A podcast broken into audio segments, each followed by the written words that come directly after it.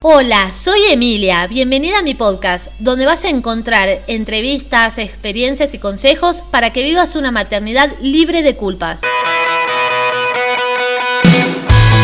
Bienvenidas a este nuevo episodio del podcast más divertido que van a escuchar en Spotify.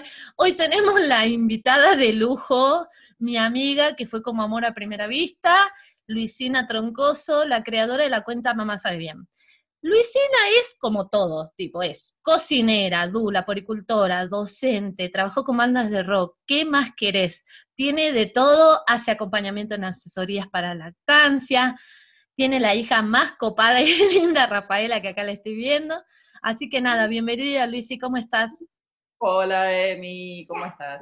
Acá estamos rodeadas, como todas en este momento, eh, de niños, gatos y cosas de, adentro de la casa. Sí, advertimos que este podcast puede sufrir modificaciones en sonido porque tenemos otros miembros que están acá full. Así que nada, bienvenido y muchas gracias por querer participar en este episodio, principalmente para tratar un tema de una seguidora que te lo mandó por mensaje, sobre todo el tema de criar esta persona en particular, tenía hijas de cuatro años, mellizas, sola en casa, con temas de manejar el orden de las cosas, de los juguetes, bueno, nos comentaba toda su situación y también el tema de estar eh, separada de una pareja y tener que criarlas en este momento solas en el sentido del día a día. Así que Luisina, que escribió el mejor libro del mundo para la maternidad los primeros mil días de tu hijo, nos va a dar algunos tips porque además es asistente Montessori. Y, ya le advertí que tiene que decir ahora un secreto, alguna, alguna formación. Esto es así. Las que somos adictas a talleres y formaciones, hicimos uno al menos que no tiene nada que ver con nuestro rubro. Vos ya cambiaste el rubro alguna vez, entonces ya pensá, una carrera o un curso que hayas hecho y digas, ¿qué estoy haciendo acá? Espera, pensé que la pregunta era distinta. ya, ¿qué cursos hiciste? Te lo respondo al final. Eh, hice muchos cursos, yo empecé a estudiar a partir de los 16 años, estudié maquillaje y caracterización en el Colón, eh, así que empezando por ahí, ya empezamos con cosas eh, grandes. Eh, vestuario, escenografía, toda la parte estética fue como lo que, por lo que empecé. y después me fui para el lado de la fotografía, del diseño gráfico, y ahí es donde, como vos dijiste, empecé a trabajar con bandas de rock, hacer vestuario. Por ejemplo, ¿qué bandas? Así. Mira, uno dice bandas de rock, ¿cuáles? Trabajé con Babasónicos, trabajé en la vuelta de Toda Estéreo, eh, en un momento era como la especialista en vueltas, se dice la vuelta de los Cadillacs, la vuelta de Soda Stereo y la vuelta de los Curiaquias y uno tras otro. Hace muchas más.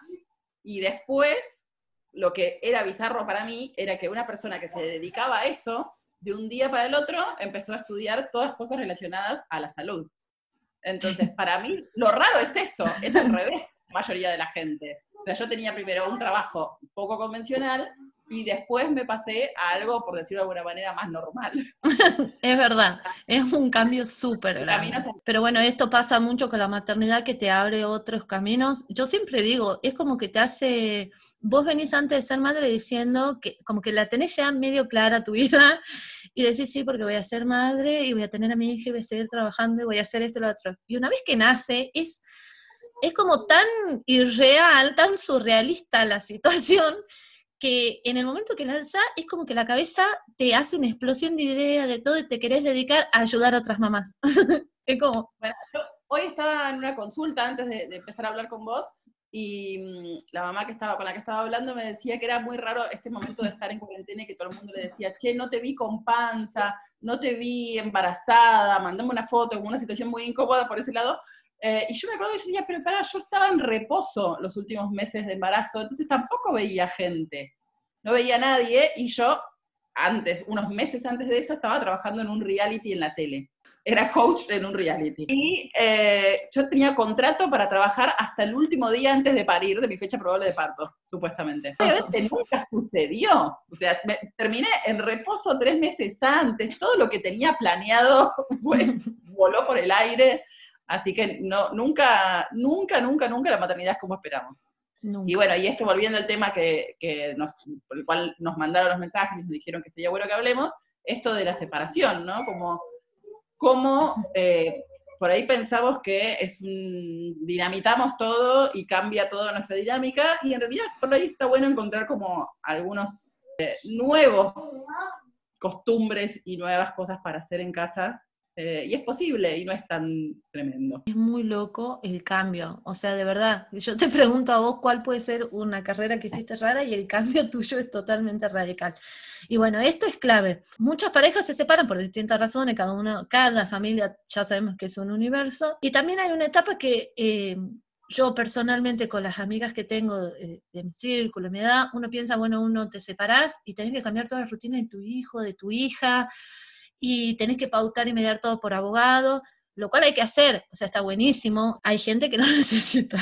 Hay gente que lo necesita realmente y lo tiene, y lo tiene que hacer y está bueno, a veces es una gran herramienta en la parte legal para ponerse de acuerdo. Nosotros, por suerte, no tuvimos que llegar a eso, nuestra separación fue muy amigable, eh, fue después de 14 años de convivencia eh, por desgaste de, de familia, nada más. Mm, entonces, como fuimos encontrando como nuestros espacios y nuestros momentos, y de hecho tampoco tenemos una rutina, ahora en cuarentena un poco más, pero antes no teníamos una rutina de, fin de semana por medio con vos, fin de semana conmigo, como que vamos viendo, y además los dos tenemos trabajos muy poco eh, estables en cuanto a horarios. El papá de mi hija es músico, antes de la cuarentena se iba de gira, entonces yo pasaba mitad del mes sola o pasaba un mes con ella y después él volvía 15 días y así. Entonces estoy como bastante acostumbrada a la no rutina y a pilotear esa no rutina. Yo también estaba viajando mucho para dar talleres, para dar clases. Un día doy una clase acá, la otra estaba en Salta con vos y, así. Entonces como que nos, nos acostumbramos a em, ir con lo que vaya pasando. Pero sé que es un ejercicio que no es para todo el mundo. Muchas les cuesta, pero ¿sabes qué creo que lo que más cuesta es la comunicación? O sea, ¿qué aconsejarías vos a una persona que atravesó, por ejemplo, ya se separaron, amigable como en el caso como tuyo o no tan amigable? Y en general, después de que pasa, viste, como que las aguas están un poco más calmas, ¿qué le aconsejarías que haga para esto, no? Para llegar a acuerdos. O sea, ustedes lo hablan, lo este, esto que vos decís que no siguen una rutina definida por el tema de sus trabajos, lo van pautando, eh, lo dicen con anticipación, porque esto parece re obvio, ¿eh? pero en el ejercicio yo soy hija de padres divorciados y he visto que el tema es la comunicación, la no anticipación, el decir, ay, bueno, sí, pasa que yo justo ahora, qué sé yo, tengo que viajar, no voy a poder este fin de semana. Nos pasa igual, ¿eh? a veces que nos olvidamos de una fecha o algo, o se nos cruzan y bueno, encima nosotros no tenemos abuelas y abuelos en, cerca, entonces estamos bastante solos para todo. Pero lo que más nos funciona es hacer calendarios.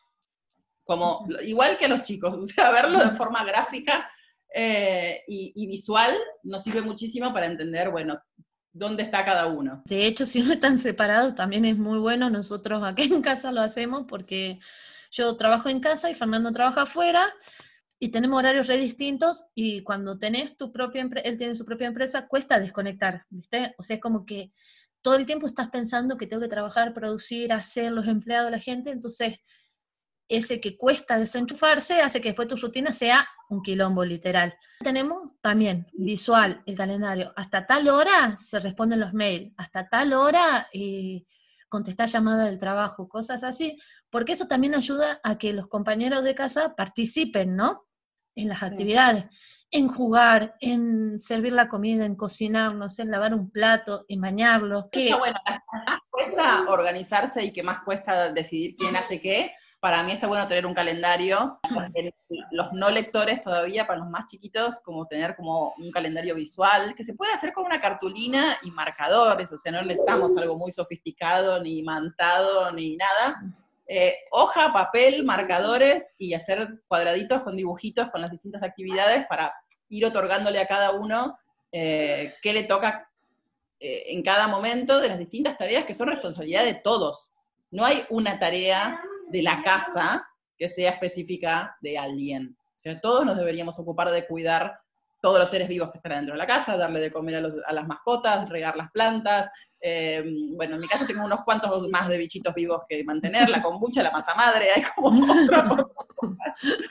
eh, pero está bueno como repartirnos entre todos eso y después nada, lavar los platos, sacar la basura, cambiarle las piedritas del baño de los gatos, son un montón de cosas que sumadas es, es una carga mental enorme, que por lo general somos las mujeres las que llevamos esa carga, y es muy difícil, porque por más que el otro te pregunte, bueno, ¿en qué te ayudo? ¿Qué querés que haga? Eso también requiere de un montón de esfuerzo de pensar cómo hago para derivarte a vos esta responsabilidad. Yo trabajé mucho tiempo eh, con equipos que estaban a mi cargo de gente, con asistentes que trabajaban para mí, eh, para mí no, para las productoras donde yo estaba y hacía rodajes y giras y demás. Em, y entonces me, aprendí mucho a delegar, bueno, vos haces esto, vos haces esto, vos haces esto.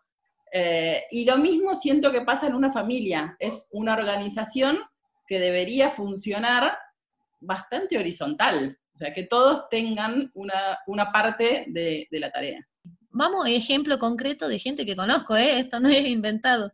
Llega la suegra a la casa y ve al marido lavando los platos, no crié a mi hijo para que lave platos cuando se case. Y muchas veces por mensajes nos mandan comentarios así, como eh, las, mujeres, madres adultas, como que ven a los hombres y les dicen eh, que, bueno, este posteo que hicimos una vez, ¿te acordás de pobrecito? Sí, que el pobrecito. Una vez alguien me había comentado, pobrecita, ¿por qué le haces lavar a tu hija los, los vidrios? Porque estaba como actividad de vida práctica, eh, desde muy chiquitita le copa el pasar el limpia vidrios. Eh, y una vez una persona dijo, pobrecita, mira lo que les hace hacer. Y después empezaron a llegar un montón de stories con esto del pobrecito, pobrecito, y muchos relatos de eh, gente que decía, ah, mi suegra le dice, pobrecito, mira, lo tenés barriendo el piso.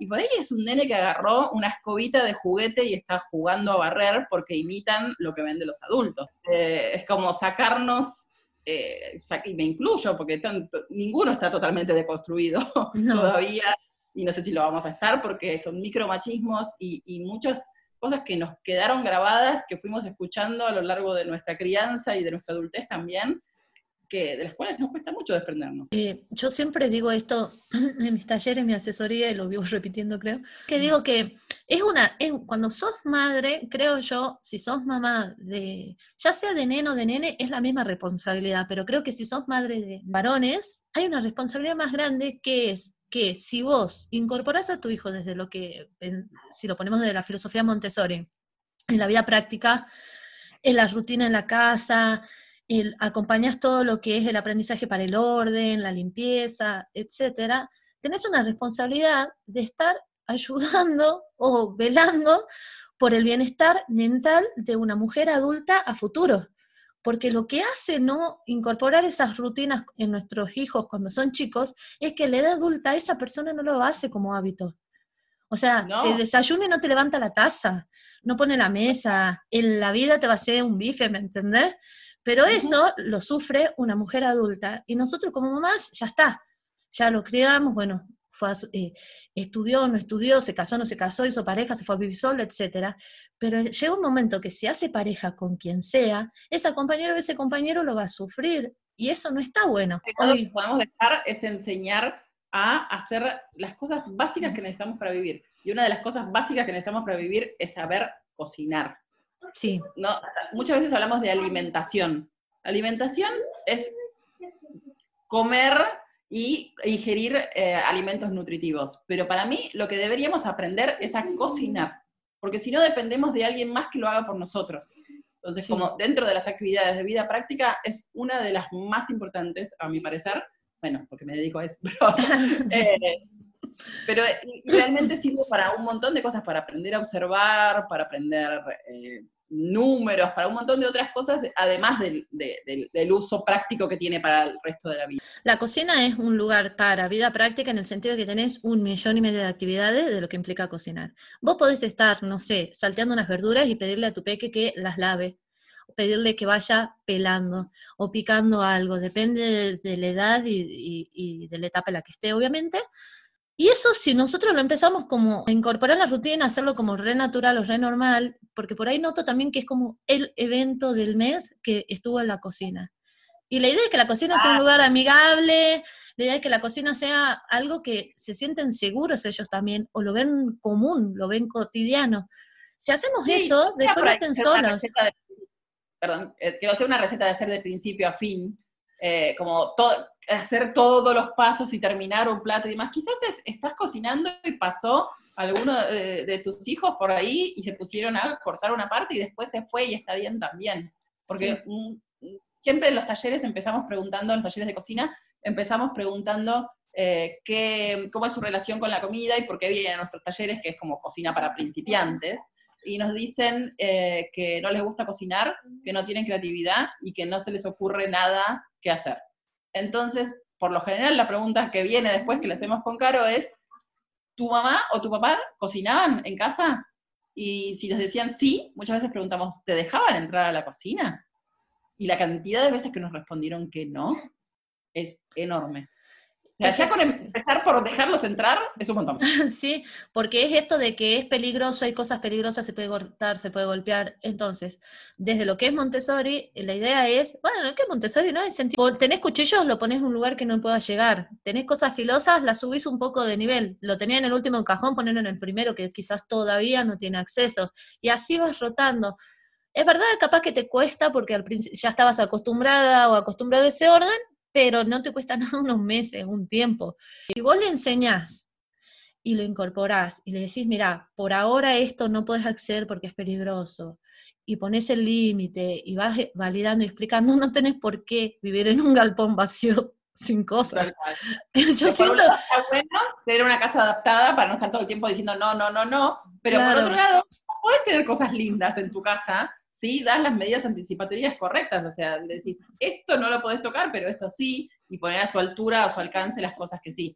Eh, en mi casa siempre se sorprenden cuando vienen, cuando Rafi era más chiquitita, que yo tengo bibliotecas con libros, adornos que se rompen, eh, plantas bastante bajitas, como todas esas cosas, y la gente que venía, a veces venían con chicos chiquitos y eh, empezaban a querer tocar todo y decían, ¿cómo haces para vivir en esta casa? No puede ser.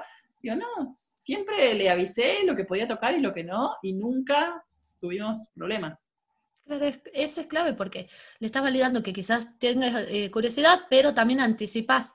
Eh, yo también tengo muchos retratos, cosas así, y, tengo, tengo un mueble que tiene toda una puertita de vidrio, y él nunca, o sea, una vez fue, le llamó la atención, me, puse a su altura, le expliqué, y uno dice, él está explicando, es chico, no entienden, entienden, porque nunca más fue esa puertita.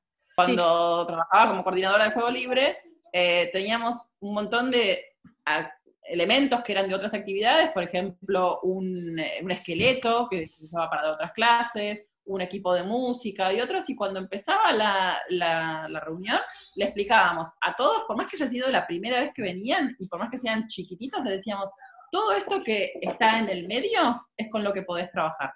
Esto que está en la esquina, no lo podés tocar. Entonces, cada vez que alguno después quería ir a transgredir ese límite, le decíamos, ¿te acordás que yo te avisé que podía jugar con todo lo que está acá en el medio, pero esto que está acá en la esquina, este esqueleto, este equipo de música, no lo podías tocar? Y siempre nos quedaban mirando como, ah, ok. si seguían existiendo, hacíamos barrera para que no lo toquen, y, pero por lo general siempre se acataba. Sí, yo creo que es mucho más nervios nuestros o... por eso no te gustaba venir conmigo. Ahí está Rafi. ella también es participante de este podcast. Aunque tenía un truco. ¿Cuál es? Es jugar con el juguete que no quería y me lo robaban.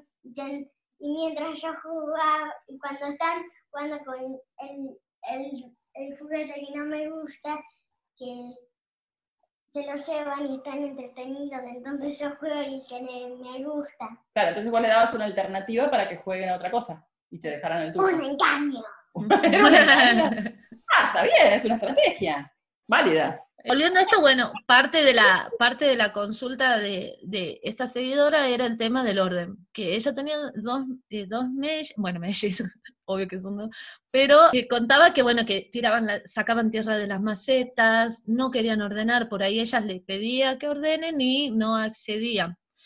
Y ahí, para mí, es lo que está, eh, hace poco terminé la formación de guía de educación viva y dijeron algo muy interesante que era la autonomía que en el fondo genera dependencia. Es como que hay ciertas ah. cosas de la autonomía que si nosotros no nos damos cuenta también va generando dependencia. Es como que la línea es muy fina. Entonces, si yo voy y le planteo a mis hijas, eh, bueno, eh, a esta hora en casa vamos a ordenar para que al otro día los juguetes estén disponibles para volver a jugar. Y no acceden y dicen que no tienen ganas y yo me agacho y los junto y no pasa nada. Y va a llegar un momento que no los van a juntar nunca más, porque ven que yo igual lo hago si ellas no acceden. Para mí en ese aspecto creo que está muy bueno el tema de validar, hablar y también hacer entender de las consecuencias. Bueno, si no juntamos los juguetes ahora, quizás después no tengamos tiempo para leer cuentos, porque si estoy sola, si mamá está sola y tiene que ordenar juguetes, no llegamos a los cuentos. Eh, vos, en ese aspecto, ¿qué, ¿qué consejo le darías con el tema de, esto, ¿no? De la fina línea entre generarle dependencia o no llegar al castigo, eh, pero también visibilizar, ¿no? La consecuencia o la responsabilidad de algo que está pautado en la familia. Y ojo, tiene que estar pautado, ¿no? Sí, para mí eh, me funciona mucho avisar con mucha anticipación cuándo vamos a guardar. No, eh, yo terminé de hacer las cosas, terminé de ver los platos, bueno, ahora, ahora vamos a guardar. Ahora no. Le, le avisé 10 veces antes, este es el último juego, eh, y después vas a jugar.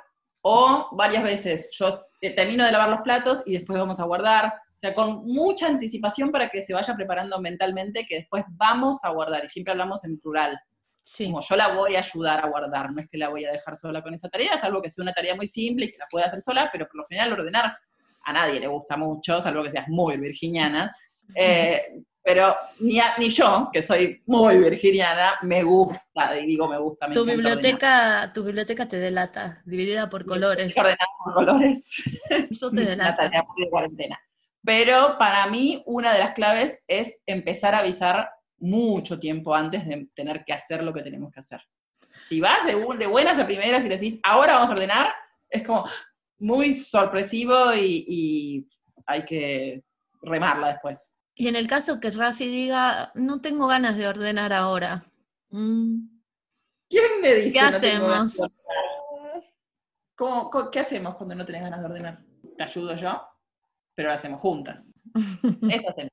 Cuando no hay ganas de ordenar, lo hacemos igual.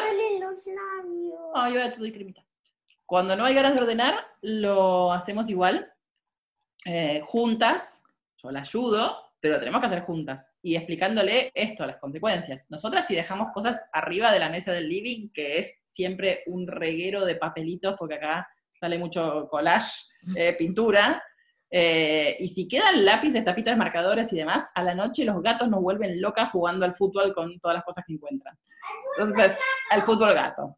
Entonces, sí hay una consecuencia muy clara, que si no ordenamos, a la noche no podemos dormir porque los gatos se la pasan corriendo. Es buena esa. El tener gato es una gran herramienta, chicas, para ordenar. El gato es muy útil para muchas cosas, pero en este caso es muy útil para mostrar como las consecuencias de qué pasa si no ordenás. Y otras, si no tenés un gato, eh, una consecuencia muy clara es que después mañana cuando quieras jugar no vas a encontrar las cosas que querías encontrar, si está todo muy desordenado nada, vamos a llevar, nos va a llevar más tiempo empezar a jugar, como hablar con palabras simples, claras y explicar lo que puede llegar a pasar.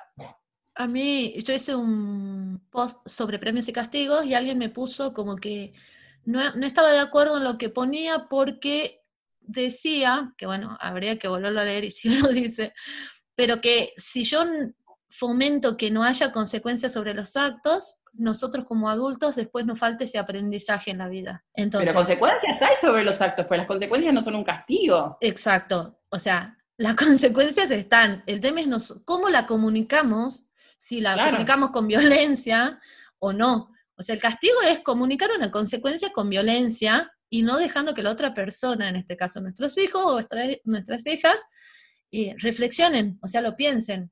Por ejemplo, Rafi, si ella no junta las cosas de la mesa, ya vio y reflexionó y dijo, no, pará, o sea, los gatos juegan con las tapitas, después no puedo dormir. Entonces, me parece que es, eh, como piensa esta persona que escribió eso, piensa un montón de gente, como que creen que la consecuencia es algo como negativo y hay que mostrarlo como algo malo y quizás en muchos casos se llega a mostrarlo de forma violenta, y acá la idea es que con este podcast se lleva la idea de que en realidad todo tiene consecuencia, pero la forma en que la comunicamos tiene que ser amorosa o respetuosa, porque ya lo hemos dicho en otros podcasts, en, cosas, eh, aparte de ser hijos o hijas, son pares, son personas.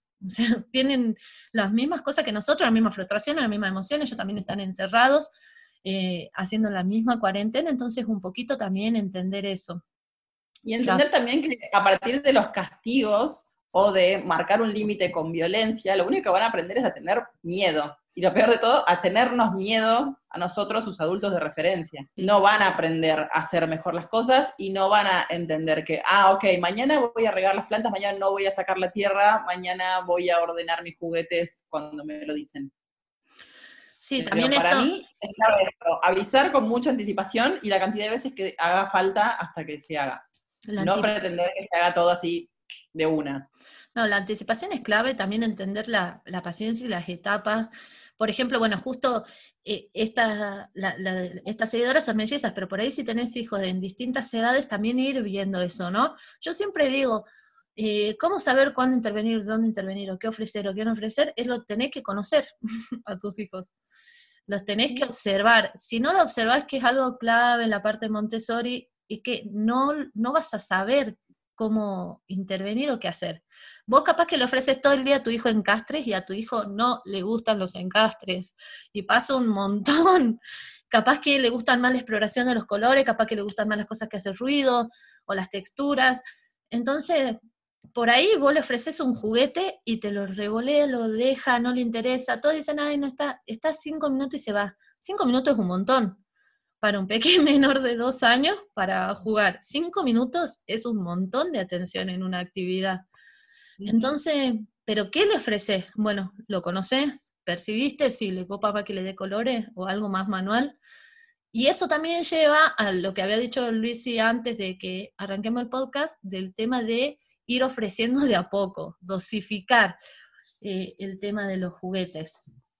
Es de las cosas, siempre que me preguntan, ¿cómo ordeno los juguetes? Para mí la respuesta más simple es tener una puertita, un placar o, o cualquier lugar donde no se vean tanto, con algunos canastos bien rotulados, que tengan, no sé, si tenés muchos autitos, los autitos, si tenés muchos bloques, los bloques, eh, e ir separándolos en lo que sea que puedas juntar, cajones, bolsitas, lo que sea que te, entre en ese espacio, y después ir sacando de a poquito, como decís vos, observando las ventanas de conocimiento que cada uno tiene y que puede llegar a, de interés que puede llegar a tener en ese momento. Si está con las ollitas y cocinar, bueno, armar como un sectorcito que tenga eso. Eh, si está más en el encastre y en jugar, bueno, los bloquecitos, pero no todo junto en un cajón mezclado, yo me daba cuenta mucho cuando venían a juego libre y eh, tenían la habitación así, con cajones llenos de cosas, porque cuando venían al espacio, agarraban todas las canastitas que nosotros armábamos por tema y las daban vuelta para empezar a jugar. Cuando daban vuelta para encontrar algo, cuando en realidad si mirabas estaba todo muy visible porque eran canastas bajitas, bastante planitas, eh, te das cuenta que estaba acostumbrado a esa dinámica de primero tener que dar vuelta a un cajón enorme para poder encontrar una cosita que estaban buscando. Entonces, como esto, pensarlo como en, más, en una escala mucho más pequeña, el orden. No en un gran cajón juguetero lleno de 200 millones de cosas. Yo siempre recomiendo eso, ir, viendo, por ejemplo, una semana le ofreces, eh, bueno, por decir una semana, pero ponerle le ofreces eh, toda la parte de, qué sé yo, bloques. Ofreces bloques y ves, y ves qué onda, qué pasa con esos bloques. Después quizás le ofreces eh, algo con más textura o quizás después le ofreces algo con más colores y así vas viendo qué le va interesando y qué no y podés ir clasificando por interés, podés ir clasificando por material. A mí me gusta separar en madera, plástico y otras cosas. O sea, lo pongo como por, material. Voy más para, eso porque yo veo que eh, Bartolomé se fija mucho en las texturas. Como que vos le das algo de plástico y lo chupa, lo huele, como que... Y después la madera también está un rato, como que le hace el, el test primero con la boca, después con la mano, entonces lo separo por texturas. Pero eso ¿por qué es? Porque me senté a observarlo y ver qué le funcionaba más. Y Esto va a depender de cada uno. Ahí también en una asesoría una chica me decía que la que su hija, ella le ponía tal cosa, no le interesaba, no le interesaba, y llegamos a, la conclusión que estaba en plena exploración corporal. ¿Qué le copaba? Subirse al sillón, bajarse del sillón, tratar de trepar a la silla, llegar a un cajón. Entonces, bueno, adaptar para que pueda hacer algunas cosas de forma segura, acompañarla, eh, estarla viendo, porque tampoco es que, ay, bueno, voy a dejar que explore toda la casa y me doy vuelta en la compu y, puede pasar de todo. Entonces, acompañar eso, no necesitaba, esa, esa nena no necesitaba juguetes, o sea, ella era feliz subiendo y bajando el sillón todo el día. Bueno, también hay como mucho esto del juego que tenemos que, que, muchos adultos, eh, por ahí antes de, conocer un poco más, pensamos que tenemos que enseñarles a jugar. Eh, y no necesitan eh, aprender a jugar, vienen con un montón de intereses y con un montón de, exploraciones en cada momento que no necesitan que nadie se las diga. Si yo le muestro cómo, cómo pasa el autito por la pared, va a aprender una forma de jugar con ese autito y no mil distintas que podría haber descubierto del uso de, ese material. Entonces, está bueno como también, es, eh, como decís vos, observar y tomar un poco de distancia. Eh, y muchos adultos también me dicen, a mí no me gusta jugar. Seamos honestos, a nadie le gusta sentarse en el piso y jugar 3.000 horas. Y el alivio que es cuando te dicen, no tenés que jugar, te tenés que sentar al lado y podés observarlo y podés mirarlo y, si te traen algo, sostenerlo y después devolvérselo, pero no estar todo el tiempo, te armo la torrecita, te armo el rompecabezas yo. Eh, para mí fue muy liberador aprender eso. Es que yo siempre digo que con Montessori a largo plazo, en el fondo tiene un montón de beneficios como, como persona adulta también, porque al generarles el espacio para que ellos exploren y jueguen y se conozcan ellos mismos, te evitas esto, ¿no? Por ejemplo, los peques que te piden jugar, que jueguen con vos, que jueguen con vos, que vos juegues, que estés ahí, es porque vos, cuando erraba el encastre, le ponías el encastre. Yo la veo, yo la veo, mi mamá la amo, pero siempre le digo lo mismo. Ella ve que Barto pone un encastre y no puede, no puede, entonces ya la tercera ella no tiene paciencia, le da ansiedad de verlo, que no y le pone. Entonces, ¿qué genera eso? Que cuando ella viene, Bartolomé le va a llevar a ella los juguetes porque como está esperando la reacción. Entonces, si nosotros les damos su propio espacio, ellos exploran un montón. A la primera, a la segunda, a la quinta, capaz que no, no, no enganche, se encastre, pero lo va a lograr, va a controlar el error por él mismo, por ella misma. Entonces, si no te gusta jugar, es verdad, como ella le dicen, a nadie le gusta jugar horas, pero si le das el espacio para que conozca qué le gusta, vas a evitarte que a vos te esté trayendo todo para que se lo hagas. Entonces sí, eso es verdad, es un gran aprendizaje eh, como mamás y papás. En este podcast quiero por favor que contes de tu libro. Para mí, yo voy a contar mi experiencia. A mí en el fondo no me gusta cocinar. Y nunca me gustó porque eh, hice como esta reflexión, ¿no? De por qué no. Y es porque siempre tuve a alguien que lo haga. O sea, cuando vivía con mis papás, cocinaba mi mamá. Después cuando me fui a vivir sola, yo vivía con otra chica que cocinaba re rico, entonces yo no cocinaba. Después viví con mis hermanas y mi hermana es chef, o sea, olvídate que yo iba a cocinar algo. Entonces, en el fondo, no me gusta cocinar porque nunca lo tuve que hacer. Siempre tuve a alguien que me haga. Ahora también Fernando cocina, pero bueno, estoy tratando de superar esta parte y cocinar. Y algo que me sirve un montón es tu libro, aprendí un montón. Eh, se lo pasé a mi papá, hacemos las recetas, el polvo de hongos mágicos. Este podcast se va a llamar La Reina del Polvo de Hongos. Así, que... Igual hablamos muy poco de cocina, hablamos mucho más de la Muy poco, muy poco. Así que... Pero ¿cuál se puede transponer tranquilamente? ¿Todo lo que hablamos a la cocina? Todo. Vida práctica en la cocina, orden en la cocina. O sea, la cocina es un ambiente súper rico para compartir con los hijos y con la hija. A mí me encanta, yo disfruto muchísimo cuando comparto, comparto. Aparte estoy haciendo este proceso de que si algo es súper natural, él entra, roba una banana del canasto que está ahí abajo, yo le puse todas las frutas a su altura.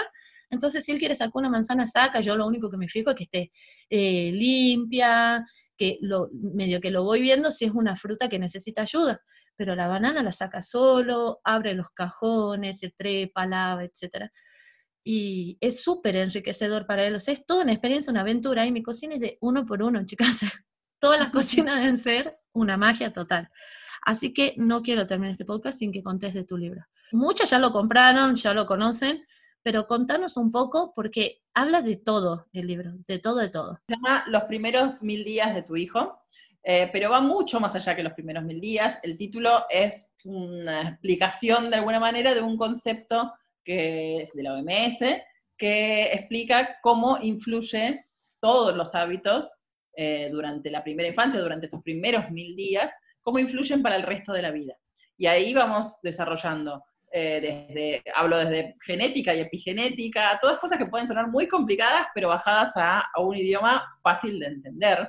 Em, y la alimentación, los hábitos, cómo podemos hacer para prepararnos antes del embarazo, durante la gestación, qué podemos hacer, el parto, la importancia del parto vaginal, parto fisiológico, qué pasa si no pudimos tener un parto, si tuvimos una cesárea. Es un libro que es totalmente inclusivo para todos los modelos de familia y para todas las cosas que te pueden ir llegando a pasar.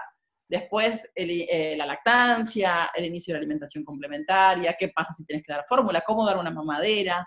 Eh, hay información para todo el mundo. Y para mí lo más importante era que al final este libro hablara sobre cocinar. Porque mucha gente, como tu caso, como contaste vos recién, no aprendieron a cocinar antes y se encuentran cuando sus bebés empiezan a comer que tienen que hacerle una comida y no tienen la menor idea cómo empezar. Entonces, eh, empezamos con la cocina, también qué pasa cuando eh, em, empieza el momento de la selectividad, la neofobia, todos los que no quieren comer, tanto bebés, niños como adultos. Conocemos muchos adultos a los que les cuesta incorporar variedad. Entonces está abarcado todo. Yo creo que es un libro que le sirve a gente que tiene eh, niños pequeños y adultos también. Muchas personas me escribían diciendo, lo leí siendo adulto y no tengo hijos. Y me sirvió un montón para cambiar mis hábitos. A raíz de tu libro yo le mostré ese capítulo que vos hablas de las explosiones de sabores y de los alimentos umami y le hago, le hago, por ejemplo, qué sé yo, un tablet de remolacha y le pongo la comida, cosas así, y empezó a incorporar un montón de alimentos que no comía, pero gracias al libro. Así que sí lo recomiendo un montón para adultos porque es, hay un montón de selectividad de alimentos en adultos que de verdad comienzan cuando son pequeños y si no tenemos este acompañamiento, como por ejemplo tu libro, un profesional, pasa lo que adulto no come un montón de cosas. Y hoy... El libro nuevo me focalicé totalmente en esto, o sea, en técnicas de cocina, porque muchas veces no comemos cosas porque o las probamos mal hechas, que pasan mil veces, a mí no me gusta tal cosa, la comiste hecha de una manera que no estaba buena. Em, entonces, hablar un poco de técnicas de cocina, de cómo dar sabor, de especias, eh, porque siempre en la, cocina encontrás sal, pimienta con suerte, eh, y no mucho más. y aceite el común, de girasol. Sabor, bueno, miedo a las grasas, un montón de cosas que, nos, que nos dificultan bastante cocinar. O sea, si cocinas sin materia grasa, sin sal, porque la sal es mm, tremenda, ¿no? La sal da sabor y aporta un montón de minerales. Eh, bueno, un montón de mitos que hay alrededor de la alimentación que fuimos desarmando y ahora en el libro nuevo trabajé con Anaí de Más Nutrición, que es una nutricionista súper copada y muy actualizada, eh, así que va a tener mucha información para desarmar y desaprender un montón de cosas que nos dijeron durante años. Eso está bueno. ¿Tenés fecha ya del nuevo libro o todavía no? Ojalá podamos hacer las fotos y salga en octubre. Ay, qué bueno. Bueno, lo espero con ansias porque de verdad eh, me parece re interesante aprender eso. También en el libro hablas mucho de la transición. Por ejemplo, si tu peque empezó, empezaste con el circo vicioso de los fideos. Parece, yo hoy, hoy comimos pasta y pensaba, qué fiaca darle fideos siempre, porque es un enchastre. O sea, si yo tengo que ponerme a pensar qué no me gusta limpiar, fideo en el piso. O sea, en el fondo, eh, en el fondo, si tuviera que hacer la lista de cosas que no me gusta limpiar, mm, y tendría que decir, ah, es que no me gusta cocinar, y las pastas, porque es muy complicado limpiar el piso y yo soy como medio de limpiar, más de limpiar que de cocinar. Entonces, hay, se hace como una bola de nieve con, con, los fideos y los peques. Llega un momento que te piden solo fideos, solo fideos, bueno, hablas un poco de eso, ¿no? De ir haciendo la transición. arroz, papa, fideo, la santísima trinidad de los blancos. sí. Sí, sí, sí. Así que si están atravesando la era de los fideos, el libro también está muy bueno porque toca el, tema. Qué bueno, muchísimas gracias, Luis. Creo que ya te pregunté de todo, no me faltó nada. Placer. Muchísimas gracias. Te mando un beso. Besito. Chao.